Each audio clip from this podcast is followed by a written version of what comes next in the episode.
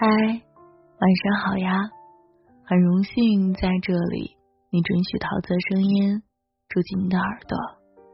下午翻看微博，突然看到一篇文章，很久很久之前的，在这儿很有感触，分享给你听听。二零一六年，我三十岁，未婚，无房，无车，无存款。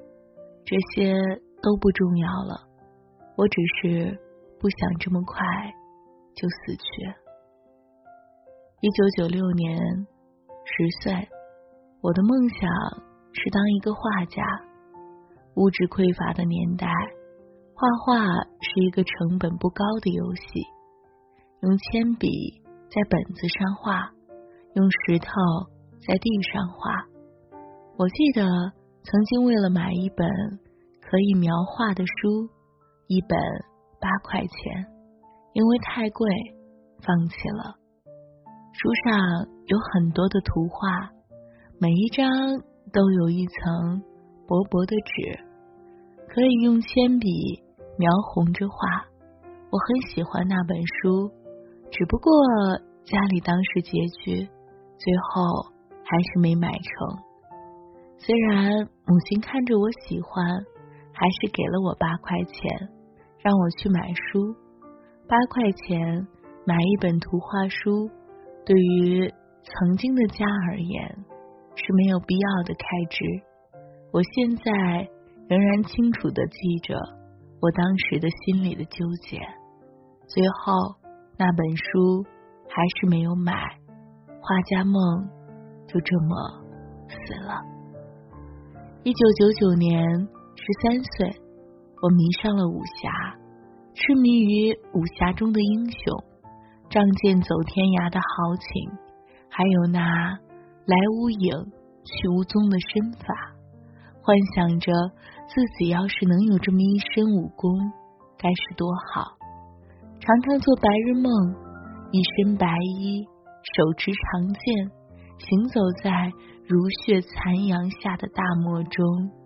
风沙弥漫，亦或走在杀机密布的密林中，谨慎小心；或者踏进一个诡异的古道客栈，整日整日的做着英雄梦，对武术的崇拜，对少林的崇拜，对一切英雄的崇拜。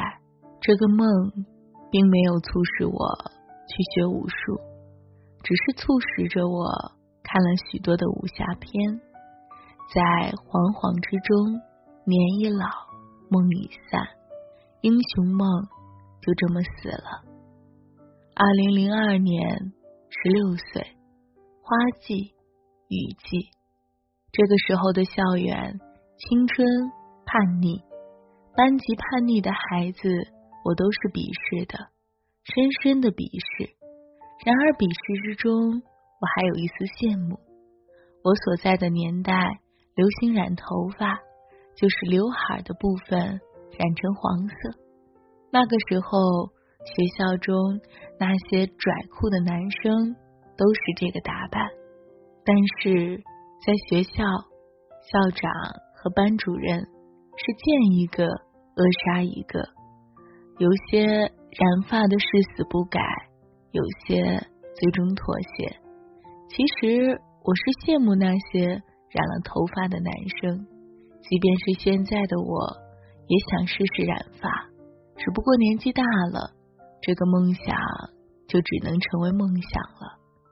如果在那个年少的时候，哪怕是暑假的时候染一个头发，满足一下，该是多好啊！只不过该有的年少轻狂，我都没经历过。叛逆的少年就这么死了。二零零四年，十八岁，高中，情窦初开，我喜欢上了一个女孩，我前桌的女孩，她有着温暖的笑容，一种恬淡安静的气质。我喜欢和她一起回家，并行着自行车一路骑回去。我家和他家。顺路，一直能走到很远很远。分手的时候总是有些不舍，喜欢下课后问他题目，喜欢他给我讲题的样子。但是呢，这种朦胧的感觉，最终还是妥协和淹没在题海和试卷中。如今，他已嫁作人妇，有了自己的宝宝，生活幸福。曾经的那个女孩，已经在风中，只是淡淡的回忆了。萌动的情窦，就这么死了。二零零六年。二十岁，迷恋诗歌，迷恋汪国真。厚厚的一本汪国真诗集，我能背许多许多首。不光背，我还写了许多许多稿子，去打印室打印出来，钉起来有一摞。后来毕业了，弄丢了，应该有五六十首吧，还有一些散文，大多是模仿之作。还写了一些古体诗，无论韵律都是自己喜欢的。选了诗歌鉴赏课，和老师私下交流诗歌，也曾见于校办杂志，也曾给诗刊和星星杂志邮寄过稿件，是用稿纸写的，但都是杳无音信。最后呢，没有再写了。诗人梦就这么死了。二零零一年，二十四岁，研究生六年，试图努力做一些科研，看着看不懂的程序，两个月暗无天日，焦头烂额，死去活来。后来硬撑着看懂了程序，写了几篇论文，做出了一些成果，完成了国家重大项目。后来的后来，还有师弟接着我的成果继续做了下去，只是我的心早已经没有当初的那份单纯了。八十五度的条件下做实验，汗流浃背，汗水滴答滴答，衣服湿了一件又一件。然而，所有的一切只有名利，只是为了能发表论文，急功近利，着急毕业。导致的就是浮躁和浅薄，单纯的科研梦就这么死了。二零一六年，三十岁，一个国企，稳定的工作，朝八晚六，按时上班，按时下班，做着应该做的活，说着应该说的话，规规矩矩上班，老老实实干活。那个喜欢折腾的我，就这么死了。二零一六年，卒某某岁。上班下班，此后直至老死的生活，我一目了然。生活露骨，竟是这么可怕。退休，和一群老头老太太说着，想当年，要是。当初要是在，时光要是能倒流，我肯定某一天死了，墓志铭上应该写些什么？留给世界的又是些什么？这一生就这样子了吗？人生没有梦想和咸鱼又有什么区别？你还活着吗？人这辈子可怕的不是失败，而是饱含终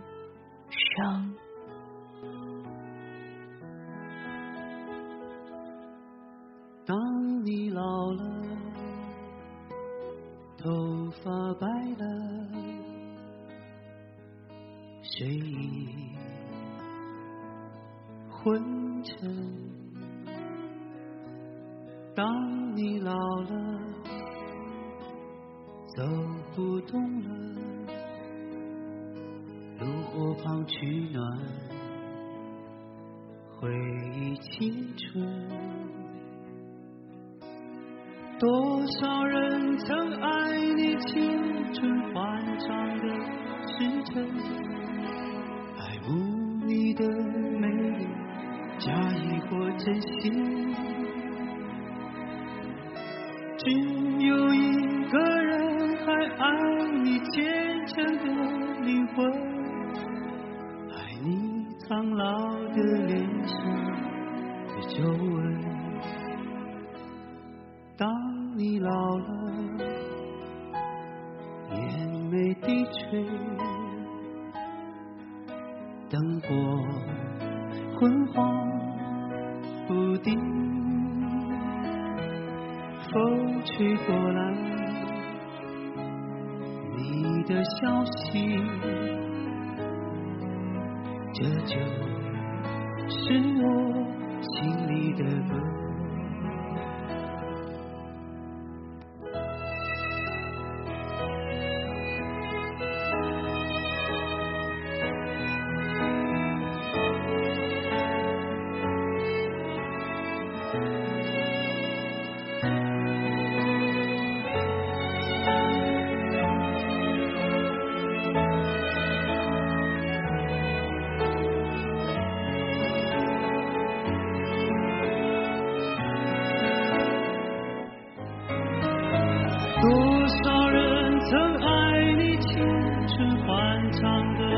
时辰，爱慕你的美丽，假意或真心。只有一个人还爱你虔诚的灵魂，爱你苍老的脸上的皱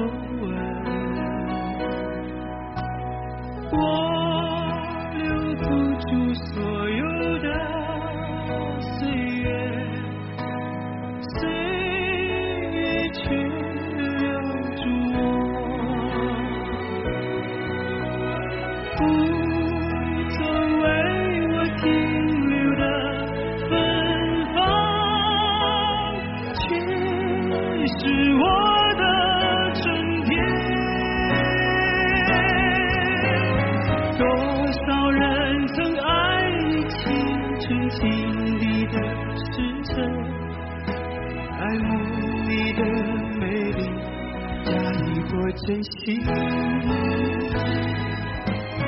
只有一个人还爱你虔诚的灵魂，爱你苍老的脸上的皱纹。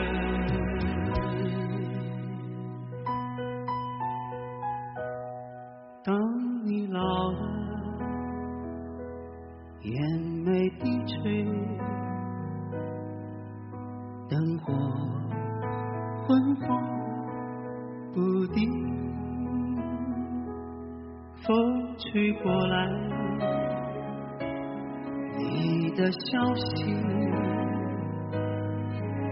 这就是我心里的歌。当我老了，